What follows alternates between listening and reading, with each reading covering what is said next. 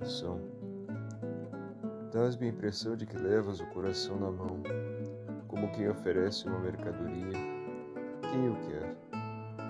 Se não agradar a nenhuma criatura, virás entregá-lo a Deus. Achas que assim fizeram os santos?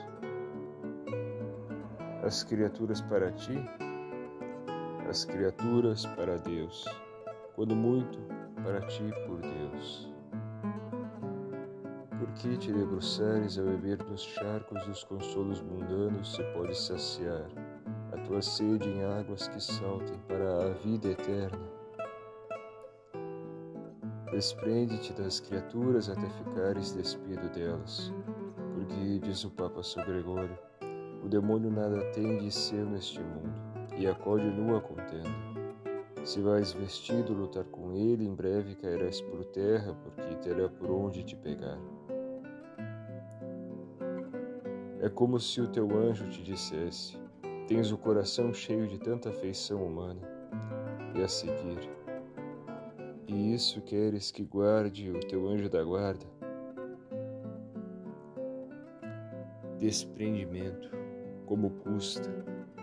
Quem me dera não estar atado senão por três pregos, sem ter outra sensação na minha carne que a cruz. Não pressentes que te espera mais paz e mais união quando tiveres correspondido a essa graça extraordinária que te exige um desprendimento total. Luta por ele, para lhe dar gosto, mas fortalece a tua esperança.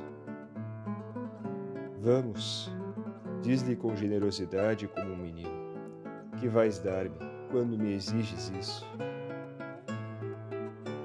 Tens medo de tornar-te frio e duro para todos, tanto te queres desapegar.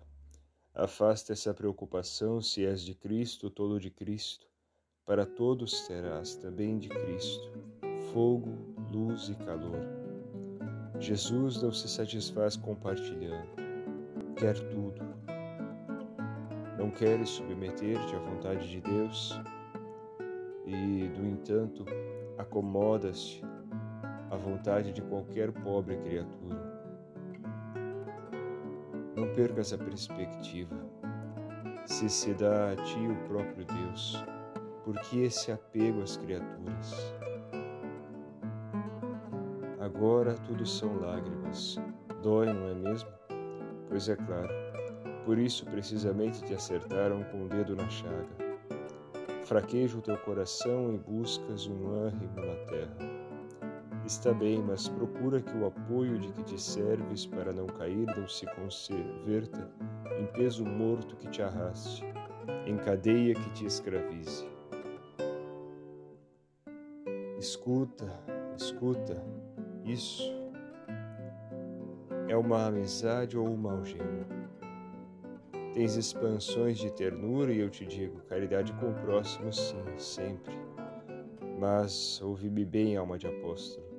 É de Cristo e só para Ele esse outro sentimento que o próprio Senhor pôs em teu peito. Além disso, não é verdade que ao abrires algum ferrolho do teu coração necessitas de sete ferrolhos mais de uma vez ficou pairando em teu horizonte sobrenatural a nuvenzinha da dúvida e perguntaste a ti mesmo, preocupado, apesar da tua pureza de intenção: Não será que fui longe demais das minhas manifestações exteriores de afeto? Coração de lado, primeiro o dever, mas ao cumprires o dever, põe nesse cumprimento o coração que é suavidade. Se teu olho direito te escandaliza, arranca-o e joga-o para longe. Pobre coração que é ele que te escandaliza. Aperta-o, amarfanha-o entre as mãos, não-lhe des consolações. E cheio de uma nobre compaixão, quando as pedir, segreda-lhe devagar, como em confidência. Coração, coração na cruz, coração na cruz. Como vai esse coração?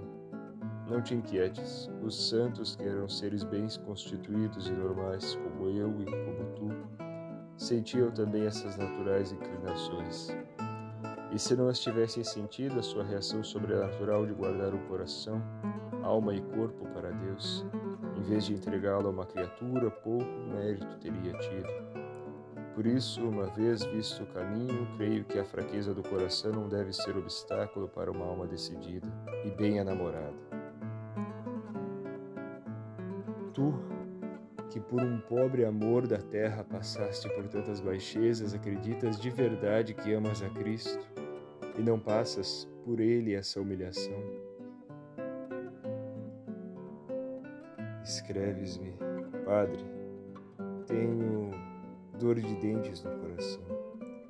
Não tomo isso por brincadeira, porque entendo que precisas de um bom dentista que te faça umas extrações. Se tu deixasses, Ah, se eu tivesse cortado no princípio, disseste. Oxalá não tenhas que repetir essa exclamação tardia. Achei graça quando ouvi o Senhor falar das contas que Deus lhe pedirá. Não, para vós ele não será juiz, no sentido austero da palavra, mas simplesmente Jesus. Esta frase, escrita por um bispo santo que consolou mais de um coração atribulado, bem pode consolar o teu. A dor esmaga-te porque a recebes com covardia. Recebe-a como um valente, com espírito cristão, e a estimarás como um tesouro. Que claro o caminho, que patentes os obstáculos, que boas armas para os vencer. E apesar disso, quantos desvios e quantos tropeços, não é mesmo? É esse fiozinho sutil, corrente de ferro forjado que tu e eu conhecemos e que não queres quebrar, a causa que te afasta do caminho e que te faz tropeçar e até cair. Que esperas para cortá-lo e avançar? O amor bem vale um amor.